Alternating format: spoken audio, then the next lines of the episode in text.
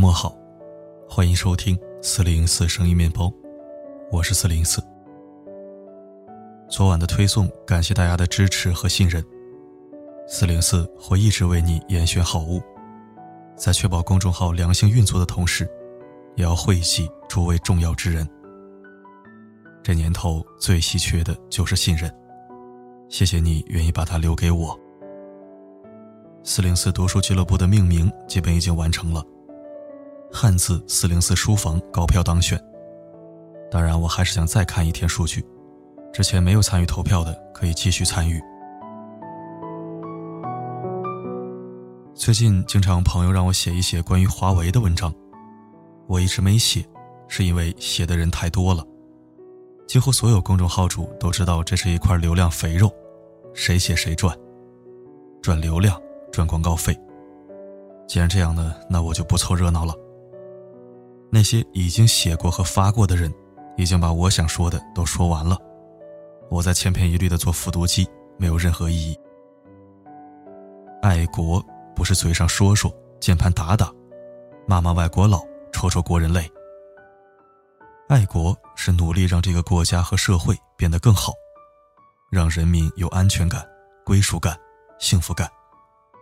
不会为了公平、正义、法治、保障而担忧而颠簸，所以这块流量肥肉我就不吃了，我减肥，让给其他人吃吧。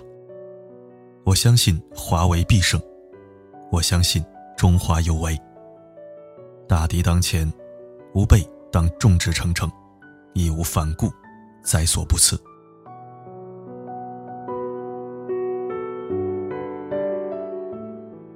今天为你分享一篇与我们的日常生活息息相关的文章。如果你愿意，希望你能转发给更多人。我现在恨不得让所有人都能听到、看到这篇文章，因为有时候毁掉一个人，只需要一个视频。好，一起来收听。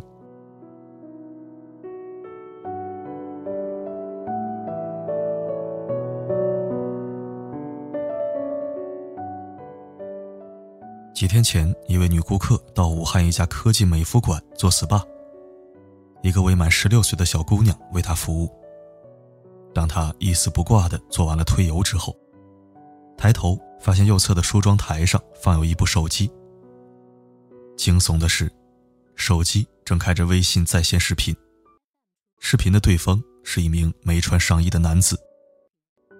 报警取证发现。女顾客全裸上身做 SPA 的过程，竟然被直播了整整半个多小时。看到这条新闻，四零四感到震惊又愤怒，不由想起《纽约客》曾刊登过的一篇纪实文学《偷窥三十年》。主人公福斯是一个窥淫癖，为了满足私欲，他买下一家旅馆，开始了长达三十年的偷窥生涯。他在所有的房间天花板上钻了小洞，用铝材百叶窗遮盖起来。外面看起来像通风格栅，其实却是他的秘密观测孔。三十年间，被他窥私的受害者已经超过六万。这是一则发生在十九世纪六十年代的真实故事，曝光之后引发大众强烈批判。而五十多年后的今天。偷窥现象丝毫没有得到遏制，反倒愈加肆虐。前段时间，国际民宿短租巨头爱彼迎再现偷窥门事件。当事人刘飞从事信息安全行业，平时就有检查环境安全的习惯。在入住当天，他有意识地拿出强光手电筒对屋子进行排查。烟雾报警器被他用纸贴住了。电视机也没有异常。本来已经放松了警惕，他忽然想起插座孔、暖气片和插头等位置，也有可能安装摄像头，于是就又检查了一遍。最后竟然在路由器上发现了真空摄像头。靠着高度警惕和丰富经验，刘飞躲过了一劫。但是大多数的普通人呢？没有检查环境的习惯，缺乏专业的鉴别能力，很多人就可能不知不觉沦为别人监视的对象。现在，他们的裸体视频或许正被上万人观摩意淫着。张佩就是色情片偷拍者的受害人之一。在二零一八年二月十四日，北京朝阳区大脸坡，张佩和男朋友宋康在一家宾馆开了房间。那天夜晚，本该是浪漫情人节的美好收尾。但却成了他一生无法驱散的噩梦。情人节后的第三天，宋康在一个付费黄片群看到一段视频，画面上正是他和张佩。这样一段视频是被什么人传播出去的呢？现在又被多少人看到了？他一脸的茫然，心里的恐惧开始蔓延。不久，就有几个男生把视频发给他。不怀好意的调侃：“兄弟，这女的和你女朋友长得很像啊。”随后，视频又被其他人发到高中班级群，有人艾特张佩，并问他：“这个女的是不是和你撞脸了？”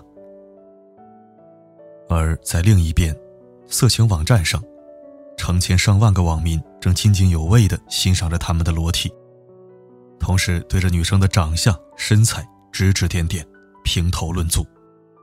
满屏充斥着污言秽语，全世界向他们砸来嘲讽和谩骂。终于，宋康承受不住精神压力，跟张佩提出了分手。可谁都不会想到，就在三天前，两人已经谈婚论嫁了。而这一夜间，美好的蓝图被撕成了碎片。之后的十个月里，张佩自杀过三次。两次割腕，一次吞下一整瓶安眠药。好在家人及时发现，才挽救了一条鲜活又脆弱的生命。但张佩保住了命，却丢掉了魂，注定会被偷拍的痛苦和害怕纠缠一生，再无笑颜可展。偷拍现象已经严重到了什么程度呢？统计显示。二零一六年到二零一八年，酒店、出租房等地被偷装针孔摄像头的案件高达三十三件，涉及酒店三十五家，其中四百元以下的经济型酒店三十一家，占比近百分之九十。请注意，这还只是偷拍者敲诈勒索才被爆出的案件，还有无数个摄像头正在被购买的路上。或者正在默默拍摄、上传、直播着别人的私生活。我们宝贵的隐私和人权，正被打包成色情片，成了利欲熏心的人明码标价的消费品。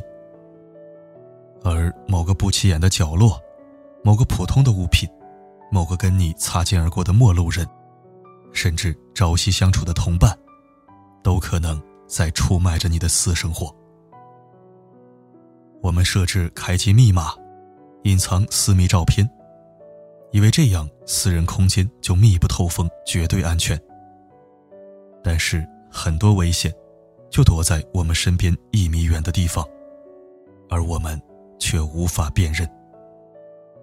反偷拍专家孙海英揭秘：一些渣男会在女朋友不知情的情况下偷拍性爱视频，并在分手的时候以此敲诈勒索。一位装修师傅曾反映，经常有各种客户要求他安装摄像头，各种衣冠禽兽，见怪不怪了。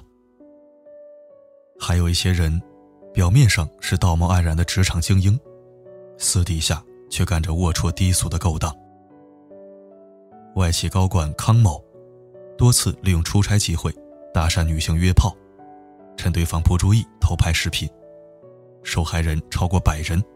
视频在海外色频网站上广泛流传。我们到底还剩下多少隐私？这个真的很难说。酒店、出租房、电梯、井盖、厕所、泳池、医院，甚至自己的贴身物品，这些背后都可能隐藏着一双眼睛。二零一八年，南宁一男子乘电梯时。偷拍女生裙底，被抓了个现行。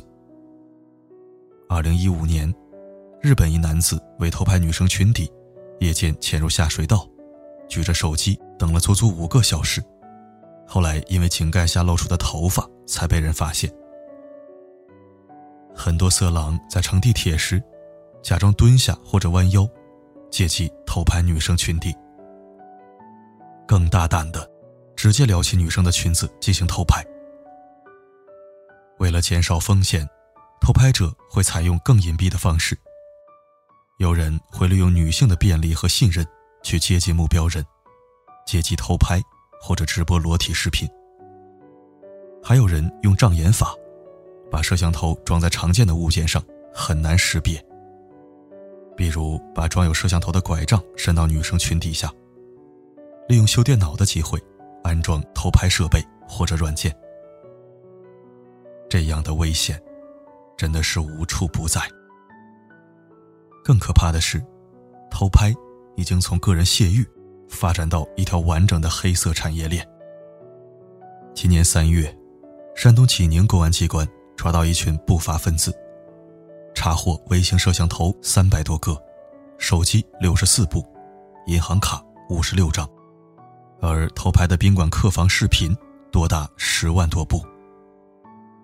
每个摄像头。可以共享给一百个人观看，每个观看账号以一百到三百元的价格出售给代理。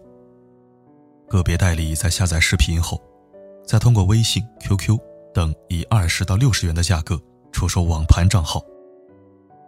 在闲鱼上，还有人堂而皇之的贱卖女性的妇科检查和手术视频。那么，偷拍摄像头的易容术可以恐怖到什么程度呢？他们隐身于任何你熟悉又常见的物件，不声不响就窃取了你的私生活。看看那些售卖偷拍设备的广告语吧：夜间不发光，无需接网线，长时间续航，超高清画质。以前使用关灯发亮光就是有摄像头这样的简易鉴别方法，现在几乎已经失效了。关上灯，断了网。这些隐身在黑夜里的小眼睛，一样能清晰地捕捉我们的一举一动。如今天气变暖，夏季来临，越来越多的女生穿起漂亮的裙子，但这也意味着色狼们有更多的可乘之机。在此，四零四必须提醒各位女性朋友，一定要记得穿安全裤。人多的地方，注意留意身边行为异常的异性。一定要保持距离。自动扶梯上侧身站立，尽量用手压住裙子。往天桥中间走，要给两边留出安全距离。大超市里拉着购物车走，别让它挡在身后位置。尽量选择入住大品牌酒店，用纸或者浴巾遮住电视、床头柜、烟感器、插座等等关键位置。正对着床或者浴室的物品，比如闹钟、音箱、沐浴液等等，尽量调整其位置。坐公交车，最好保持双腿斜夹的姿势。尽管偷拍者狡诈，法制也还不够健全，但只要女性们慢慢意识到检查环境安全的重要性，提高警惕心，也能够守护好裙摆下的一方净土。偷窥三十年里，福斯在日记中写道：“偷窥者是残疾的人，大多数人都认为他们劣迹斑斑，有些缺陷。上帝不会保佑他们。不过，安全感还是要靠自己争取。每个人的隐私都很高贵，别让猥琐小人弄脏了它。”没散场天还有星光，闹嚷嚷，穿在你身上多么明亮。心里面有一扇窗，不停催我迎头赶上。感谢收听。偷窥是主观行为，无法原谅。精神病不能背锅，残疾人也不能背锅。别跟我说什么心理疾病这病那病，龌龊就是龌龊，猥琐就是猥琐。古代宫刑的废除真是一种损失，化学阉割也应该尽快加入立法了吧？管不住自己下半身的人，你指望他能给社会做什么贡献呢？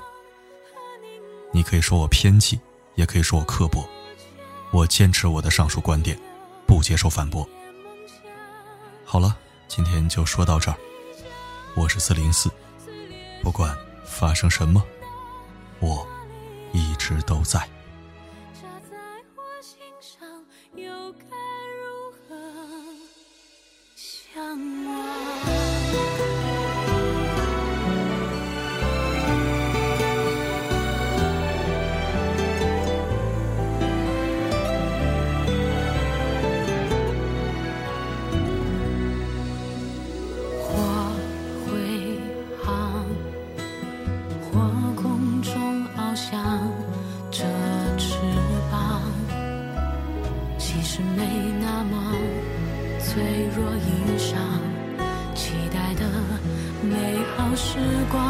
何其荣幸与你分享。只是我需要的，不仅是一张温床，没有人生。